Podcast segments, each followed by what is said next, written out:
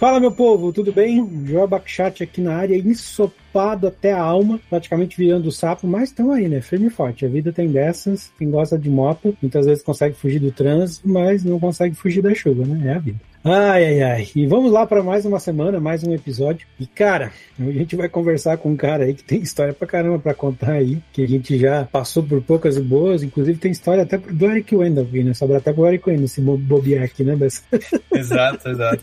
Verdade. Então, maravilha, vamos lá. Bessa, por favor, aí se apresenta. Quem é o Bessa, né? Quem é o Matheus Bessa? Quem é esse cara aí que tá conversando com a gente hoje? Bom, eu sou o Matheus Bessa, mais conhecido internamente aqui na Câmara como Bessa, acabou ficando esse sobrenome aí forte. E aí os famosos memes, né? Tá bom a besta. e os memes, figurinha, tudo, tudo. tudo foi confeccionado durante esse tempo aí. Eu tô na área há mais ou menos 10 anos, né? Eu entrei na primeira, a primeira vez na, na, na F-Câmara lá em 2014, onde eu era um, um estagiário, digamos. Fui um, um, resultado, digamos, de, uma, de um programa de formação que estava ainda embrionário. Sabe, embrionário, vamos fazer alguns testes. Eu provavelmente fui uma dessas cobaias aí e deu certo porque eu aprendi muito aqui na F-Câmara. Tu, hoje, novamente, na F-Câmara, atuo como, como Tech Manager na, na, na, na, vertical de, de Finance aqui, atendendo alguns clientes. Então, um mês e pouquinho aqui, aprendendo como são as coisas no, no, no dia a dia. É uma função totalmente diferente do que eu, eu havia é, trabalhado em outras oportunidades, mas tenho certeza que eu vou aprender. Se eu aprendi uma, duas, três vezes em situações diferentes aqui na câmera, essa também vai ser igual. Ô, Bessa, você sabe que o Cato já teve aqui, né? O Cato? É, o Cato já teve aqui no, no Hora de Juice, sabe, né? Ah, no Hora de Juice, sim, sim. Com o Smith, né, tudo mais. Aí eu tenho a pergunta pra ti, a gente vai poder falar mal do Cato ou não? A gente edita depois, pô. Ah, então tá bom.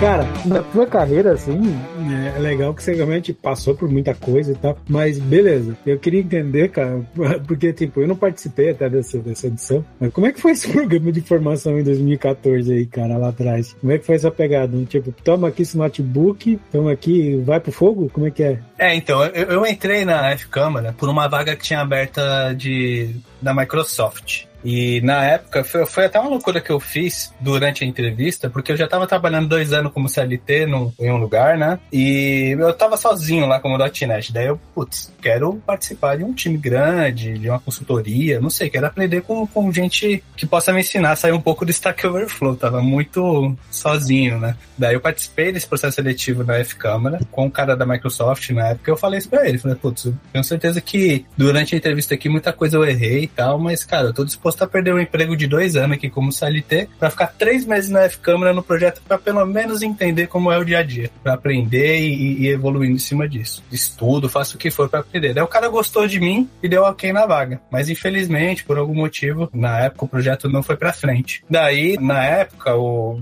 o gestor da, de operações críticas, na época ele, ele deu um, ele interviu aí, né, e conseguiu me colocar dentro de um time interno para desenvolver o time sheet, né, dar o suporte e a sustentação pro timesheet. Timesheet é, o, é a versão zero, digamos, do que a gente tem hoje do Tangerino, né? E do FC Team, apontamento de hora dos consultores. Como é que era o nome da tua época? Timesheet. Não era Timesheet, cara, era Timesheet. Depois veio o Hashtag. Ah, é verdade, é verdade. Era um laranjinha, né? Era um laranjinha. Era um laranjinha, tô ligado, não é verdade. Então falando, mano, qual que era mesmo esse cara? Verdade, era um laranjinha. Eu me lembro que a gente se esbarrou na F-Câmara foi em 2017 no Banco Pan. Isso. O Eric Wendel tava no projeto ainda também, me lembro e tal. Tinha uma galerinha lá naquele projeto lá. Sim, tu começou em 2014, você chegou a sair alguma época ou você ficou de 2014 até 2017 direto? Não, eu cheguei, eu cheguei, eu tive uma saída né, nessa época da F-Câmara, né? Tive problema pessoal, tal, eu saí, mas depois eu voltei em 2016 ali, que foi aquela época que eu te conheci lá no Banco Pan, com o Bruno Kawakami, inclusive. Kawakami, verdade. Tem que trazer o Kawakami aqui, inclusive. E foi loucura aquele projeto, porque codar em Swift para um cara que nunca tinha pego um Mac direito, ia aprender no final de semana tudo, deu certo, né? E pior que eu me lembro que assim, o prazo era bem curto, né? É engraçado gente contar isso porque o pessoal pensa que, sei lá, às vezes é meme de internet, mas não é, né? Assim, até me refresca, né? Mas, cara, me lembro que o prazo era bem curto, era. e aí no meio do bagulho mudou o escopo, né? Tem até uma parada dessa, não foi? Mudou o escopo. Era, era tipo um mês e pouco, e, e ainda mudaram o escopo, trouxeram mais um, um desenvolvedor para dar um apoio lá. Que era o Anderson, Mas, me lembro que era o Anderson Catal, né? É, é verdade, verdade. O Anderson. Gente boa. E era, meu, todo dia até 10 horas da noite ali. Trabalhei muito com o Kawakami. Cara, que eu não sabia de Swift ali, aprendi com ele. E foi, cara. É, e foi um exemplo, assim, para mim do que, putz, o que vale mesmo é, é a intenção, é o, é o, soft skill, é você ter, ter a correria de ir lá e procurar a solução e sair na outra ponta. O conhecimento técnico faz parte da curva se tu consegue é, aprender e dar um jeito de contornar essa curva, né? O que realmente complica e, e trava mesmo as entregas normalmente são soft skills, né? Eu acho legal até falar um pouco desse do projeto do PAN, porque assim, né? Acho que a gente usa muitos esses exemplos assim de cara, desenvolvedor, no, o, até eu acho que foi, se não me engano, foi o, o Mad Dog, né? Que ele fala, cara, para mim desenvolvedor não tem que saber uma linguagem, né? Tem que saber qualquer coisa nesse sentido e, enfim, quem tá escutando isso pode concordar ou não com ele e tal, mas eu particularmente concordo, até porque muitas vezes, né, cara, a tecnologia simplesmente morre, cara, e aí, o que, que você vai é. fazer? Você vai ficar dizendo que não, beleza, então não vou ser mais desenvolvedor porque a tecnologia morreu? Eu, eu já falei isso aqui algumas vezes, eu sou inclusive certificado, por exemplo, Flex 4 seu certificado Flex 4. Mano, muita gente que tá ouvindo isso aqui pergunta: o que é Flex? o que é. Muita gente tá ouvindo aqui: o que é isso, Flex? Mas, cara, 2008, 2009, a galera no front-end, nossa, Flex, Flex, Flex, vamos fazer tudo em Flex. A TOTOS, né, na época, nossa, era tudo em Flex, tinha muito desenvolvimento em Flex. Sim. E hoje, cara, teve um cara chamado Steve Jobs que falou no iPhone não, e, cara, morreu a tecnologia, cara. Morreu a tecnologia. É, fica totalmente fora do nosso controle, né? É, eu falo isso porque a galera hoje, tipo assim, cara, nada contra. Acho que até uma, uma linguagem sensacional, assim, você começar a aprender com JavaScript, mas, cara, não fica nessa, ah, só quero trabalhar se for JavaScript e tal, porque não é. E é engraçado que tem isso, né, cara? Porque se uma situação dessa, eu acho que não foi contigo na época, quando na época aconteceu do Banco Pan, não era a situação. Mas, cara, num, numa questão de, beleza, você trabalha com uma tecnologia, você sempre trabalhou com essa tecnologia, não tem nada errado com isso, sei lá, cada um, cada um. Mas você tem que pensar que em algum momento você pode ter que mudar, né, cara? Assim, da hora pra outra, né? Sim, exatamente. Exatamente. E, e, assim, uma das lições que eu, que eu já havia aprendido, e sempre lido com isso no dia a dia, é entender não como programar em C Sharp, Java, React, enfim, é entender a lógica atrás disso, né? Qual é o problema que o,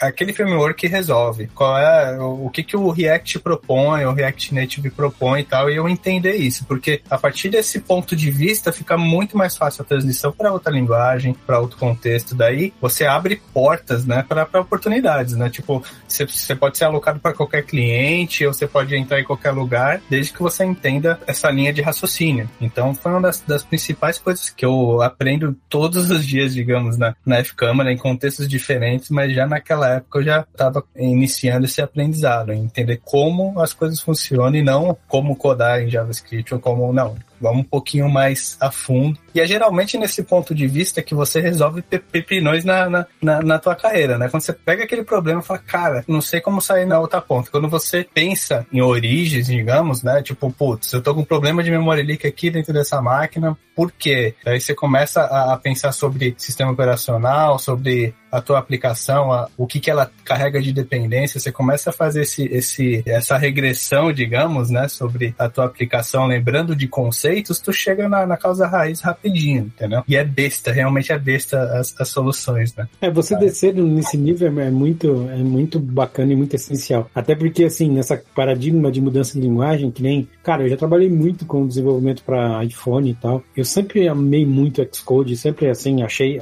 uma ferramenta fantástica. Hoje em dia eu não tenho trabalhado mais, mas acho que o pessoal, pelo menos que eu escuto falar, é que tá ainda tendo uns probleminha e tal. Mas, cara, eu, gostava demais do Xcode, sempre achei o desenvolvimento mobile muito melhor, muito mais gostoso você desenvolver para iPhone do que para Android porque na, naquela época, em 2017, a gente ainda estava engatinhando ainda com Android Studio e tal. Então, eu não sei, eu não, nunca tive uma experiência boa assim. E para tu ver, né, cara, para o desenvolvimento mobile, essa questão da mudança de linguagem é uma coisa que quem desenvolve há um certo tempo teve que mudar. Porque, por exemplo, antes de 2000, eu acho que 2000 até 2014, por aí, não, eu não vou saber acertar o ano, mas, por exemplo, de 2014 para trás, a gente desenvolvia em Objective-C no, iPhone, né, para o Xcode. E depois gente migrou pro Swift. Cara, mesma coisa foi o Android, né? Mesma coisa foi o Android. Cara, até uns anos atrás, todo o desenvolvimento era Java, não era Java, e aí depois a gente mudou pro Kotlin e tal. Então, assim, a mudança da linguagem, cara, tem que ser uma coisa que o desenvolvedor sempre tá olhando. E aí entender esse ecossistema em volta é importante, né? Como você falou, né? Porque assim, o Android, por exemplo, ele. O Android, não só o Android, né? O, o, o Xcode também, né? Ele mudou, inclusive, o gerenciador de, de dependências padrão dele algumas vezes, né? Então hoje, por exemplo, no Android você usa muito Cradle, mas teve uma época bem no comecinho, você até usou alguma coisa de Maven, né? Mesma coisa no Xcode, por exemplo, para gerenciar dependência, eu usei muito Cocoa Pods Cocoa Pods e tal. Hoje eu nem sei mais o que a galera tá usando, mas eu sabia que quando eu parei um pouco para desenvolver para iOS, já tinha outro gerenciador já. E o Cocoa Pods não era o primeiro, não era o primeiro, já tinha coisas que você fazia antes e tal. E aí depois veio alguns outros gerenciadores. Eu acho que é cartridge, uma coisa assim, não sei que, que, que é desenvolvedor. Então, cara, você tem que estar acostumado a mudar o teu dia a dia, velho. Assim, né? O pessoal fala, ah, JavaScript, né? Eu acho que hoje, sei lá, pelo menos já tem alguns anos isso, o GUP, né? né o, o GUP e o. E o Bower, né? É, o, tipo assim, antes do GUP, né? Teve o GUP, teve o Bower. Até a maneira como você gerencia os pacotes no, no JavaScript também mudou muito até a gente chegar. Hoje, aliás, eu falei GUP, né? GUP também já é antigo, né? na verdade, hoje, acho que o padrão é Webpack, né? A gente usa muito Webpack hoje como padrão de gerenciador de pacote e tal. Mas, cara, o próprio JavaScript, o Node da vida e a forma como você empacota as, as aplicações mudou muito durante o ano. Então, assim, você vê, é. você pode até, se você tem um certo tempo de mercado, você pode até não mudar a linguagem, cara. Mas muita coisa que é em torno da tua linguagem tá mudando, tá mudando, tá mudando. A galera que programa JavaScript, por exemplo, beleza, hoje é React, já é padrão há alguns anos até. Mas assim, de 2012 pra cá, a gente teve Angular, a gente teve uma é. onda forte de Vue, eu não sei mais o que a gente teve assim, mas teve muita coisa, né? É, o AngularJS era o. Timesheet era feito em AngularJS. Revolucionário, é, né? E o, e o, próprio Angular mudou, né? Porque era o AngularJS e depois virou o Angular, só o Angular, né? É, Aí mudou é. para TypeScript e tal, a partir da segunda versão mudou tudo, né? Então, por exemplo, se você teve uma quebra de versão ferrada, né? Então, por Total. exemplo, se tu mexia com o Angular 1, cara, o Angular 2 esquece, cara. Tudo que tu aprendeu, joga fora que não tem nada a ver, né? É, exatamente, mudou totalmente. Né? Essas paradas assim, cara, então não adianta você querer pensar, não, vou estudar só uma vez, não é, não, não é, velho. Não vai ser mesmo, mesmo, mesmo, mesmo. Vai mudar direto.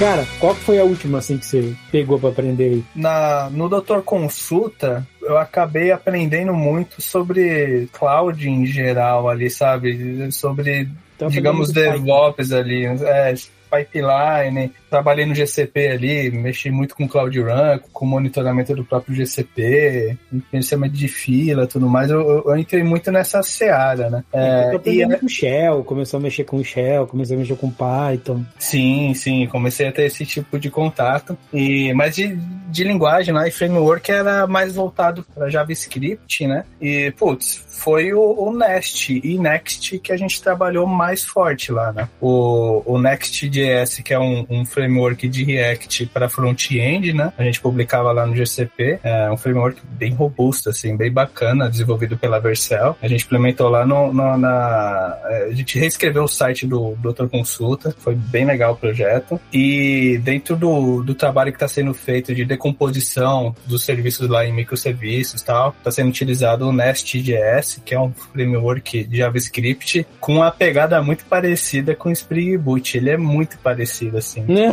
Muito parecido, muito, muito. Injeta muita coisa? Injeta, anotação, tudo mais, e, e, e, é dos mesmos criadores da, do Angular, né? Então ah, a documentação é bem parecida, os, o style sheet deles é bem legal, assim, e é um framework que trouxe bastante resultado ali pro pessoal do Doutor Consulta, porque tem uma galera lá que quer PHP e a curva de transferência, digamos, né, de conhecimento foi bem rápida, assim, sabe? O pessoal pegou bem, então foi, foi bem, bem interessante o uso dessas tecnologias lá. E tá em andamento lá, tá com o Dennis essa missão. Então. E, e, então, mas de que framework vocês usavam lá no PHP? Cara, PHP é, era. A gente usava uma versão 5.4 lá, ainda roda lá, e era na unha ali, sabe? No, era um framework caseiro ah, e eu, a gente sustentava ele. Eu ia perguntar porque se falasse que assim, cara, a gente usava um Lara, Laravel, um Symfony, alguma coisa assim, e ia explicar a familiaridade, né? Porque tem algumas familiaridades fortes, assim, de maneira como você coloca. É,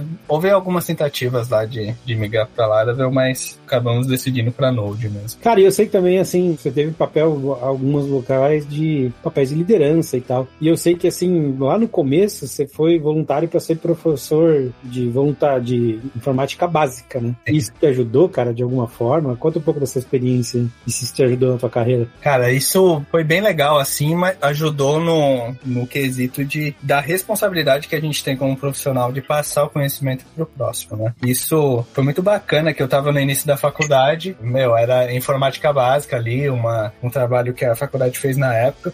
Um pessoal que nunca teve muito contato com, com computador tal, não sabia mexer direito com Excel, com PowerPoint, com pacote Office em geral. E eu dei aula. E, cara, é, você ensinar alguém é, é, uma responsabilidade enorme, sabe? Estudava, sabe? Tentava manjar de tudo para passar. E eu acho que isso, de, de, de certa forma, ajudou a construir esse lado de, de ter responsabilidade de passar o seu conhecimento para frente.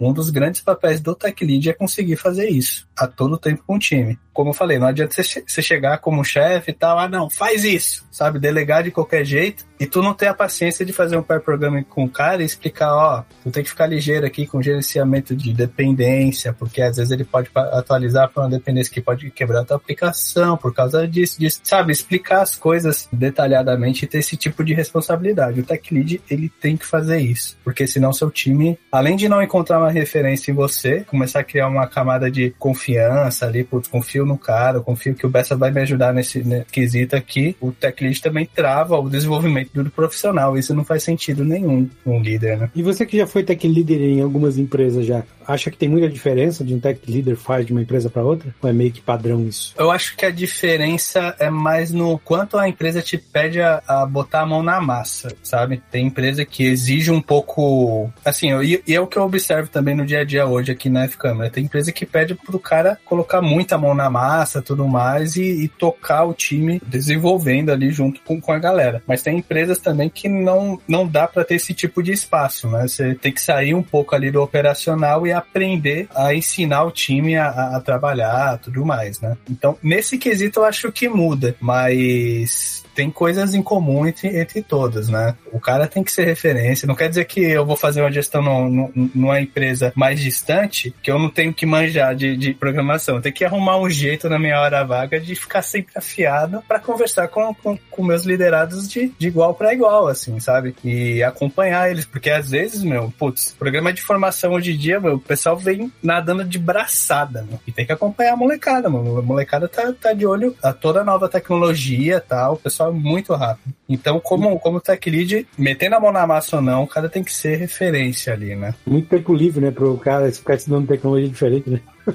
Pois é, não tem tanta reunião ali no dia a dia. Ah, não, mas é brincadeira. Eu acho que o que mais que eles têm que fazer é isso mesmo, né? Pegar e estudar novas tecnologias. Só não pode ficar muito ansioso para ficar mudando tecnologia toda hora, né? Ah, sim, sim. Tem que segurar a ansiedade, porque as, as coisas acontecem, né? As coisas vêm com o tempo, né? Mas é legal a tua percepção que você tá falando assim do tech leader, porque eu vejo essa diferença um pouco mais para a cadeira até de CTO, de CEO e tal, porque, cara, você trabalhar com o CTO CTO, CEO, é, e acho que a galera é bom entender essa, essas diferenças já desde o começo, porque assim, os cargos eles mudam conforme a empresa, né? Conforme, inclusive, na tecnologia, eu diria conforme o tamanho da empresa, né? Então, uhum. para mim, assim, cara, um CTO de uma startup, com certeza, é um cara muito mais de hands-on, é um cara realmente que tá perto do time de desenvolvimento, e é um cara que literalmente vai codar com todo mundo, só que ele Exato. tem uma pegada muito mais de tomar decisão, uhum. assim, então ele tem essa responsabilidade a mais. Agora, o cara que é o CTO CTO de uma empresa grande e tal, ele fica mais afastado, cara. Ele tem aí, né, prevalece mais o lado executivo e de liderança desse cara, né? E é bom que eu acho que a galera tem essa percepção que isso não é só para esses altos escalão, no Tech Leader também tem essa diferença, né? Tem, tem sim. E, principalmente quando muda o tamanho da, da empresa faz toda a diferença, né? Por exemplo, no Doutor Consulta é, era assim, é, o, o tempo de resposta ali é muito, é muito dinâmico, muito rápido. Por mais que seja uma empresa que tem mais de 10 anos aí no, no mercado, ele tem muita diretriz de startup ainda e exige esse dinamismo, né? Eu tinha acho que 11 desenvolvedores comigo ali entre três times diferentes. Não dá para pôr a mão na massa. Vira e mexe, eu olhava, putz, ali no time de front o pessoal precisa de apoio ali para sair do, do outro lado. Qual é o melhor jeito de eu dar um feedback bacana pros caras? Vou fazer um pair programming. Reserva uma tarde ali, congela a tarde. Eu dou uma respirada também de reunião e já ensina o time no dia a dia, entendeu? Sim. Então, é, tem que ter essa, esse tipo de malícia. Mas tem situações onde o, o TL ali, ele fica focado full com o time e consegue conduzir com mais frequência esse, esse tipo de, de aproximação, né? É legal esse calorzinho, assim, de parar as reuniões e fazer um pair programming faz falta. Muitas vezes, assim, realmente faz falta sentar com a galera. É bom que a galera tenha essa, essa visão de que, cara, o tech leader, né, ele vai ter esses dois papéis e não é uma coisa que é escrita em pedra. Porque o que, que eu vejo assim, a galera que tá muito no começo da carreira, eles já criam um mega desenho que, cara, vai do começo até o fim. E na boa, eu não acho ruim a pessoa ter esse tipo de planejamento. Eu acho que é legal você saber onde você quer chegar, até para você acompanhando aonde você tá indo. Mas, cara, também é importante ter uma certa flexibilidade, né? Ter uma sim, sim, tem que ter.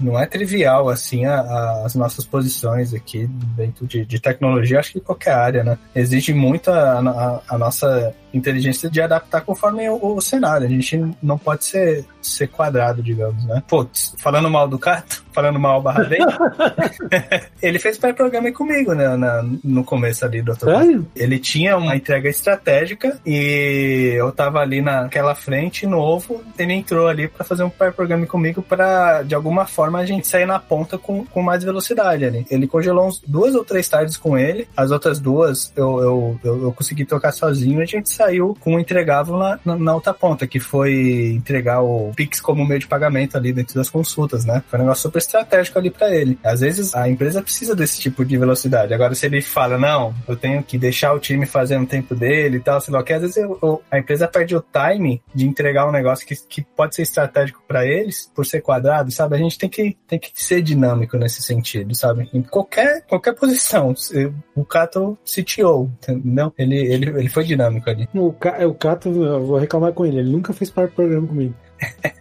E o Cato, e o Cato já foi meu chefe também. Aí, tá vendo? É, o Cato já foi meu chefe também e nunca fez problema comigo. Vou reclamar aqui. Que preferência é essa? Preconceito contra gordo, né? Cara, legal, legal você falar isso, porque pra quem não sabe, ou pra quem não escutou os primeiros episódios do Hora de Juice, o Cato, ele é ele tá como CTO ou CEO lá já? Não, não, é CTO lá. Então, ele é o CTO do Dr. Consulta, né? Uma das startups famosas e tal. Brother da gente, já teve aqui no Hora de Juice. Então, pô, é legal ouvir esse tipo de coisa, né? Pra você ver, né? O, o Dr. Consulta, ele pode não ser uma ultra mega multinacional e tal, mas, cara, o Dr. Consulta já é bem grandinho, né? E aí tu vê, em situações que o Cato achou oportuna, achou que valia em pena, pô, o cara flexibilizou, e eu sei que a agenda do Capto é mega concorrida, para pegar e fazer par programa, né? Então, cara, tem que ser flexível, né? Nada pode ser escrito em pedra, né? Exatamente. E é engraçado que também, tipo assim, a gente olhar pro caso do Cato, né? O Cato, ele sempre olhou várias coisas, assim, mas ele sempre deixou claro que uma das coisas que ele se destacou é que, cara, ele seguiu alguma coisa na programação e fazia aquilo ali dele como base, né? Então, por exemplo, ele sempre fala que uma das coisas que muito guiou ele foi que, cara, ele sempre foi muito focado em testes, né? Então, cara, ele é o cara dos testes unitários. Aí agora vem a, vem a pergunta para desmascarar ele ou não. Quando vocês fizeram o par programming, ele fez você escrever teste unitário ou não? não, a gente, a gente não ah, escreveu. Pegaram o pé dele. ele, ele enche muito o nosso saco nisso. Ele, ele, ele, ele pegava muito o nosso pé nesse sentido e tudo mais. Mas é aquela coisa, olha que interessante, ligando os pontos aqui. Qual é o grande objetivo dos testes unitários, né? Você conseguir fechar os, os aqueles seus módulos ali de software, né? E entregar eles continuamente realizando os testes que você já, já escreveu ali, de, de modo que uma feature nova, sei lá, esse pagamento do Pix não quebra de cartão de crédito, enfim, né? Você continuamente testar com facilidade todo o seu código ali, né? Esse é o grande objetivo. Putz, a gente não tinha uma estrutura que facilitasse isso, nem time para isso. E a estratégia dentro do Doutor Consulta foi, primeiro, permear com testes de aceitação tudo. Putz, o que, que é crítico nosso, sabe? O que, que dentro do nosso dia a dia é crítico? Agendamento. Putz, as funções de agendamento a gente coloca ali os testes de aceitação, que normalmente são feitos com alguma automação, alguma coisa assim de QA, né? E ele abordou dessa forma, por mais que ele defendesse, assim, como critério pessoal dele, putz, teste unitário em tudo tal, ele, ele veio de, de experiências assim, né? Ele teve que se adaptar dentro da função dele de acordo com a realidade do dia a dia do Dr. Consulta para ter uma abordagem diferente. Inclusive, é uma abordagem recomendada pela Google, né? Se você quer automatizar as coisas, automatize primeiro por testes de, de aceitação e depois você vai se, se aprofundando até os, os, os testes é, unitários. Quando você chegar nessa maturidade, você está fazendo testes mais baratos, né? Que não exigem muito processamento de máquina e etc. Então, ele teve esse, esse tipo de, de jogo de cintura. Foi algo que deu certo. Legal, cara, legal essa parada dessa flexibilidade mesmo. Né? Às vezes a galera é meio bitolada, assim, né? Não pega, você, não, você como tech lead não pegou aqueles dev que é ou é Java ou JavaScript ou é nada? É, já, pô. que bate o pé, não quer, não quer mudar, é difícil lidar. Daí, daí, daí que vem aquela. A, o pessoal fala, né? Você vê muito isso em cara mais sênior, né? Tem mais tempo e tal. E os caras são mais convictos ali que aquele é o caminho certo e não, e não procuram alternativas, né? Daí que vem aquelas famosas frases: ah, eu prefiro trabalhar com um cara que tá chegando agora, tudo mais tal, porque não carrega esse tipo de, esse tipo de bagagem, né? É, e é legal, cara. Essa flexibilidade assim é bacana. Pô, é que nem a, a gente naquele projeto do Punk que a gente falou no começo. Se eu não me engano, o Kawakami fez questão de ter teste em tudo né? Cobertura e tal, não sei lá o que e tal. Mas Verdade. aqui, eu não lembro bem direito, mas eu acho que sim. E, cara, na época, assim, eu não via necessidade de fazer teste por causa do time, né, cara? Sempre Exato, tava fazendo, era sendo uma loucura aí muito grande. Mas no final das contas deu tudo certo ainda saiu com o teste, né? O Kawakami é uma máquina de cuspir código inacreditável. Não, o Kawakami é, é embaçado. Foi um dos poucos programadores que eu vi suar codando, sabe? O cara, o cara é embaçado. Ele e o Danny que tá lá no Doutor Consulta, meu Deus do céu. O Kawakami, esse dia não tava e me mandou a última invenção dele lá pra, dar uma olhada. Logo, logo novidades. Vou chamar ele aqui pra contar as coisas que ele tá aprontando. Mas bacana. Ele mandou pra mim também. eu levei um pouco de tempo pra me acostumar, assim, pra olhar lá e entender qual que era a proposta lá. Depois entendi. Aí o feedback que eu dei pra ele foi esse. Falei, cara, dá uma olhada aí se realmente tá fácil de entender. No começo, assim, o onboard eu não achei muito fácil não.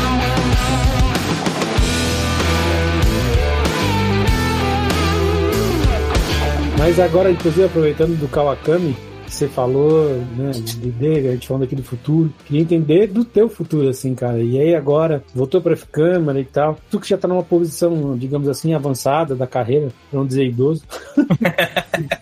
Cara, qual que é a tua visão assim de próximos passos? Até pra galera, beleza, já tá num patamar legal, já tá numa posição de liderança. O que, que você vê aí pro Bessa nos próximos anos? Cara, eu tenho muita farinha pra comer, viu? Falo isso pra todo mundo a respeito do futuro. Eu pretendo dar sequência nessa trajetória aí de gestão, né? Agora, já tava como tech lead no dia a dia, mais próximo de código e tudo mais, e já meio que almejava é, conseguir assumir um cargo de, de, de tech manager. Agora veio a oportunidade da F-Câmara e quero evoluir evoluir essas skills aí de, de gerência, né? Aumentar minhas habilidades de, de como gerir o time para ter um delivery bacana, sabe? Tipo, é um desafio grande você você conduzir o time ali para estar tá sempre engajado, alinhado com as entregas, sabe? Entregar software numa velocidade legal e com qualidade. Isso não é trivial, envolve N coisas no dia a dia que envolve resolutivas com, com esse dinamismo, sabe? Então eu quero evoluir esses aspectos como gerente diferente ali, né? De delivery, de fato. Cara, quem sabe aí no futuro aí, nos próximos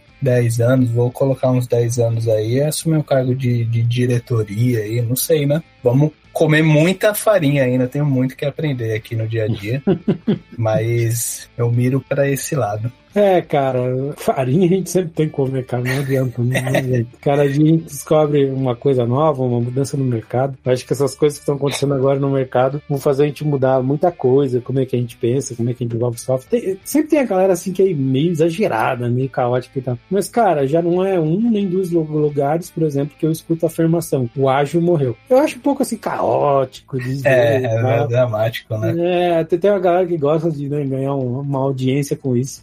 Mas eu acho que o questionamento aí, principalmente agora que a gente está passando esse período que está tendo muito layoff, empresa se reestruturando e tal, eu acho que daqui a pouco a gente vê uma evolução do ágil, das metodologias assim, sim, lá, sim. até porque assim, a gente também não nasceu no Waterfall, né? O Waterfall morreu, no meio que morreu, e aí veio assim o ágil. Só acho que é um pouco precipitado dizer o ágil morreu. Ah, sim, sim, é meio clickbait, né?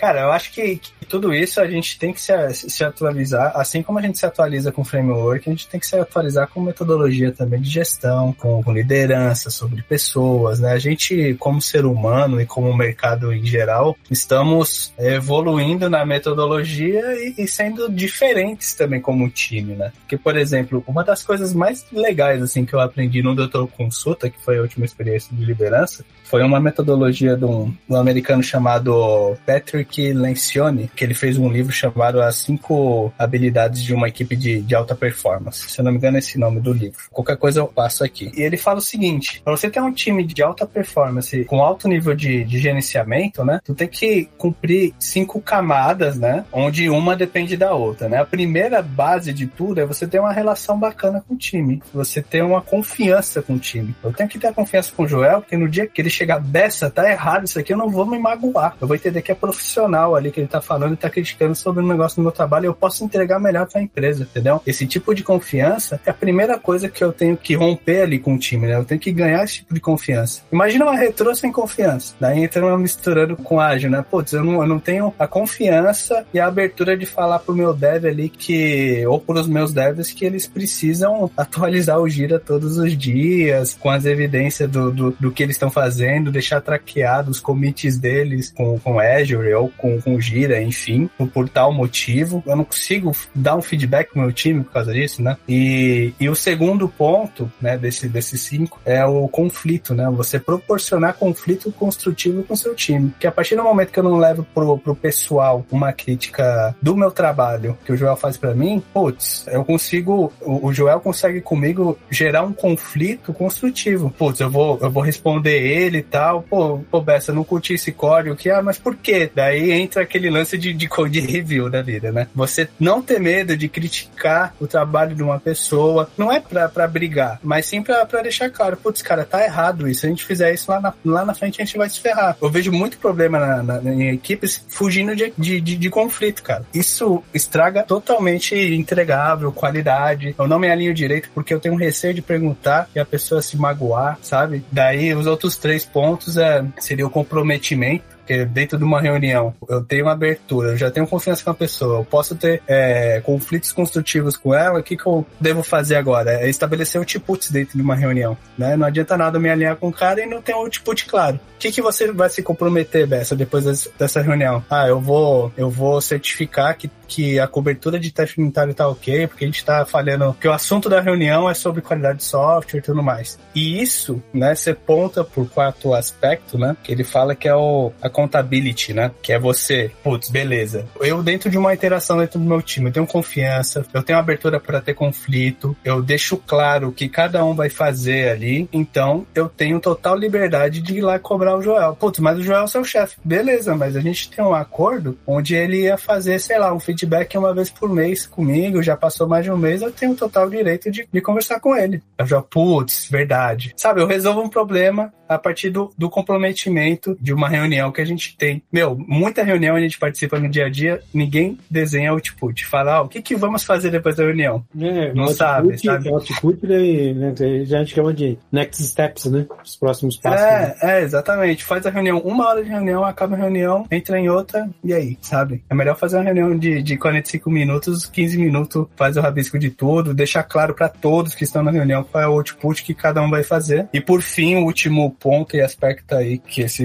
é, escritor fala é sobre os resultados, né? Porque a partir do momento que você tem confiança com o time, é, proporciona conflitos construtivos, deixa claro que cada um vai fazer, os pares se cobram e a ponta de tudo isso é resultado. Você começa a sair na outra ponta. Putz, entregamos esse projeto, o resultado era prover não sei quantos de hobby ou aumentar o NPS dentro da, da companhia, sabe? Aumentar a qualidade de software, cobertura de teste. E dentro desse caminho de dar o resultado, mano, é, é tenso, Tem muita discussão, não é fácil. Então é, é, é legal quebrar esses silos, né? De tipo, levar uma crítica pro pessoal, cara, esquece. Eu acho que o, um líder em geral ele tem que, que ter essa, essas habilidades, sabe? De conseguir proporcionar essa, essa relação de guardar baixa tal, assim, com, com o time dele, sabe? De poder falar os negócios, de poder escutar sem nenhum receio e entender que é tudo trabalho, é tudo profissional. Daí, para chegar em resultado, é 2-1. Um. É, e assim, cara, tem um, uma questão até de mindset mesmo, como funciona, porque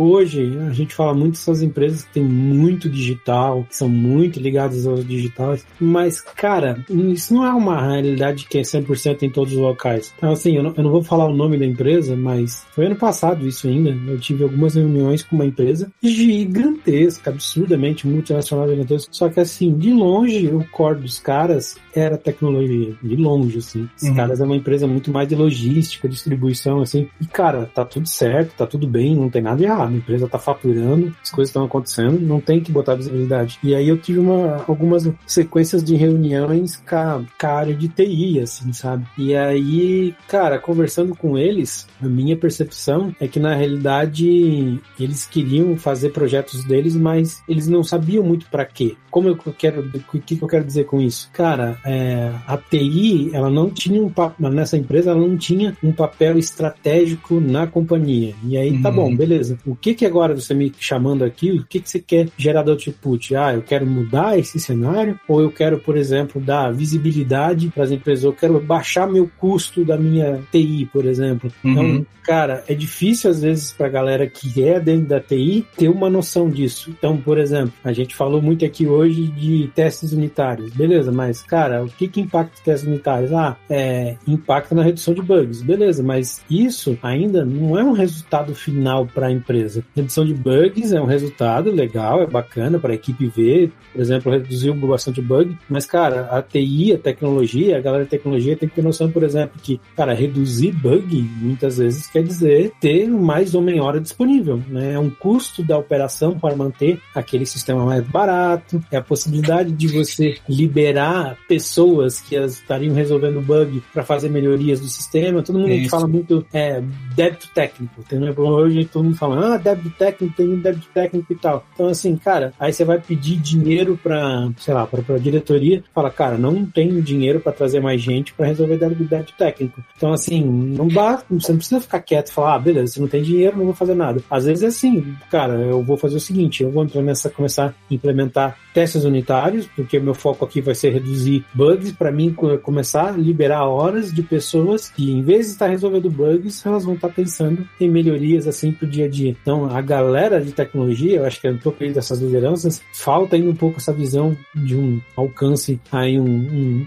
um pouco maior. Mas, de novo, porque é difícil adquirir esse tipo de visão, né? A gente ainda, como você tecnologia, ainda foca muito na tecnologia. Mas a gente não pode nunca esquecer que não é tecnologia pela tecnologia, né? A tecnologia uhum. tem que resolver algum tipo de, de problema, né? Exato, exatamente. A gente é só um meio só, né? Pra, pra resolver um problema na ponta, né? E essas que é igual, né? Tô falando, né? resolver débito técnico. Ah, por que, que é importante é, resolver débito técnico? Cara, porque às vezes é o que vai garantir que o sistema escale. Ah, mas por que, que isso é importante? Que o sistema escale, porque, cara, eu vou conseguir vender mais, eu vou conseguir suportar mais pessoas. E isso é o objetivo, né? Pô, poder vender mais, poder aguentar mais usuários automaticamente no meu sistema sem aumentar o custo da operação. Então, isso são objetivos que são estratégicos para as empresas. E aí, como a gente começou lá no começo falando de ah, a importância da tecnologia no dia a dia, de framework, quando a gente vai para um caráter de decisão, é importante você ter essa visão um pouco mais longe, né? É, exatamente. Até para falar a mesma, a mesma língua de, de, de negócio, né? Você não vai conseguir convencer, como tu disse, só no, no, no bit byte, né? Tu tem que se aproximar de negócio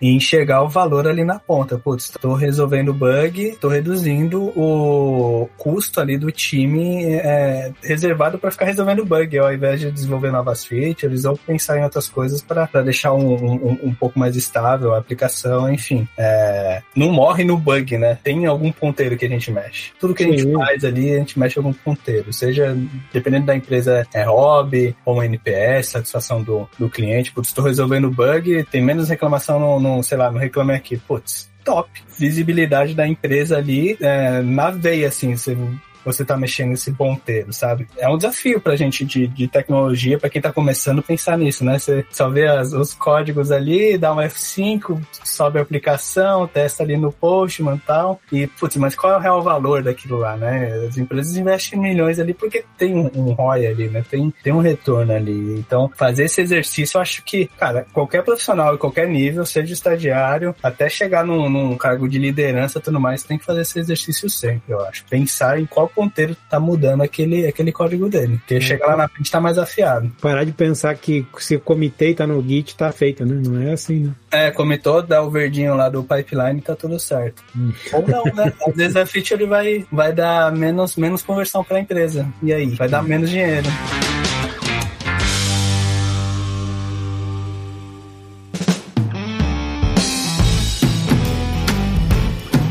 Cara, essas questões aí de comitar e acabar, é muito difícil a gente ter essa visão, acho que principalmente no começo da carreira, mas se der pra dizer alguma coisa para essa galera agora nesse primeiro momento, é isso, né, cara? Começa a olhar esse tipo de coisa, começa a entender um pouco melhor, tenta ficar perto. Eu não tô dizendo que você precisa se responsabilizar por isso, né? Até porque muitas vezes nos, nos projetos tem pessoas que estão olhando para isso a todo momento. Mas quanto mais você entender disso, importante, né? Quanto mais você entender o que que isso pode diferenciar, é importante. Quando isso pode impactar tá, faz a diferença na tua carreira mais pra frente. Bom, é isso aí foi o meu toquezinho pra galera aí que começa na carreira e tem dúvidas ainda, sabe quanto esse código impacta, e eu digo que impacta muito mais do Git. Mas eu não quero falar do meu conselho, eu quero falar agora dessa daí do conselho que você tem para essa galera. Então assim, cara, deixando bem claro aqui para ti, a Orange Juice, como você acompanha, eu acho que tem muita gente aqui, principalmente que tá na, na, na dúvida da carreira. Quanto mais a gente fala aqui no Orange Juice, muitas vezes mais eu recebo é, dúvidas pessoal que, cara, lá de fora,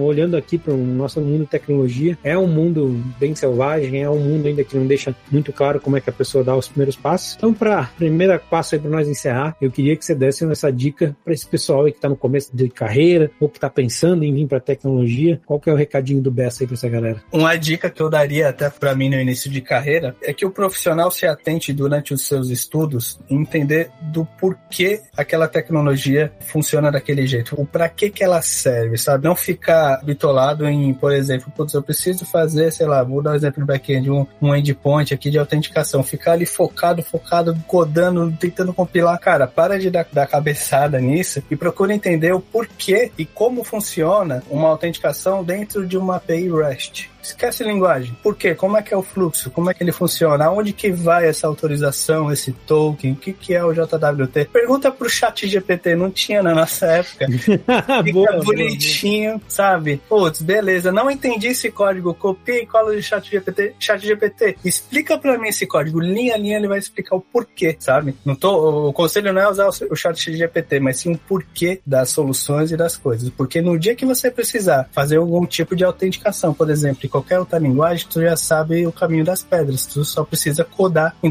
.NET, em Java ou qualquer outra coisa. Eu concordo e isso vai do básico, cara. Não precisa nem ser tipo GWT. Então eu costumo dizer assim, cara, você quer entender mais de como funciona a web? Cara, abre a aba desenvolvedor do Chrome e cara, você tá feliz. Aquilo ali é uma senhora ferramenta que a galera simplesmente subestima, cara. E ali tem tem ali conteúdo na, na aba de desenvolvimento, naquela camada de network, de console, de elementos, de eventos ali, que, cara, é conteúdo para alguns cursos, cara. É, exatamente. Não é um. Dá, dá para fazer um curso daquilo, não, dá pra fazer vários cursos daquilo, cara. Exatamente, exatamente. E a galera superestima. Maravilha, cara, maravilha. Então fica aí também outra dica, né? Olha o, olha o Google Chrome. Pode parecer besteira, mas se você nunca olhou para a desenvolvimento, você está começando a desenvolver, repense seus conceitos. É, tem até um curso do Chrome da Google sobre DevTools, né? Ele está disponível no, no, site deles, né? E tem alguns cursos lá sobre ferramentas da Google. E o DevTools é uma delas. Meu, o nível de, de detalhamento lá é muito bacana. É realmente é um, é um playground muito bacana para quem está começando. É, e, e não é uma coisa que nem tipo assim, cara, a gente já atende hoje. É uma ferramenta, é um DevTools dentro do browser, ele é uma ferramenta tão difundida, é uma ferramenta tão poderosa que, assim, para quem é mais novo, eu recomendo. Procura depois é, History Fire, Firefox Firebug pra você ver. Então, tipo, o Chrome nada mais, o Chrome e o DevTools nada mais é uma evolução de é. que os browsers estão implementando há muito tempo já desse tipo é. de coisa. Cara, aquilo ali é uma baita ferramenta para quem tá começando, uma senhora ferramenta.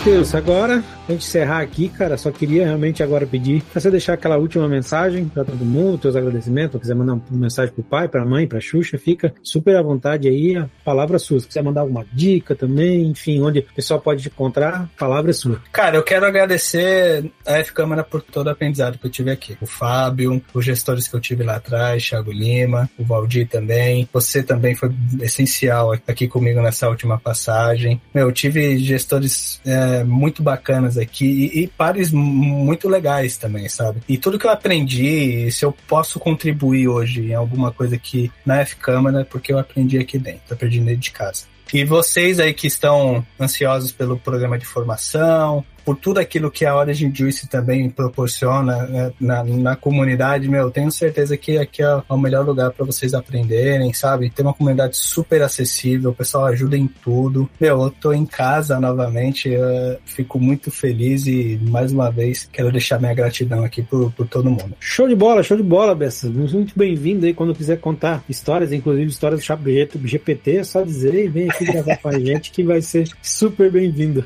Beleza, fechado. E para você que escutou mais esse episódio aí com, nós até o final desse suco, até o final desse suco meio molhado hoje, mais molhado que o comum por causa da chuva, talvez. Eu tô, eu tô ensopado, tô aqui brincando com vocês, vai tocar minha perna tremenda de frio. E agora vou lá ver se me esquenta um pouquinho. Então, para você que aturou a gente até agora, meu muito obrigado. Espero que tudo que a gente tenha falado aqui tenha mudado um pouco da tua perspectiva e te direcionado que às vezes o caminho da tecnologia não é um caminho muito reto e você ficar só em uma esteirinha talvez não seja o melhor caminho e que isso possa te ajudar aí na sua carreira. Sei que não é fácil, sei que não é uma coisa trivial, mas pode ter certeza que aos poucos você pode descobrir que é algo bem divertido. Então, meu, muito obrigado, pessoal, e até o nosso próximo episódio. Até mais!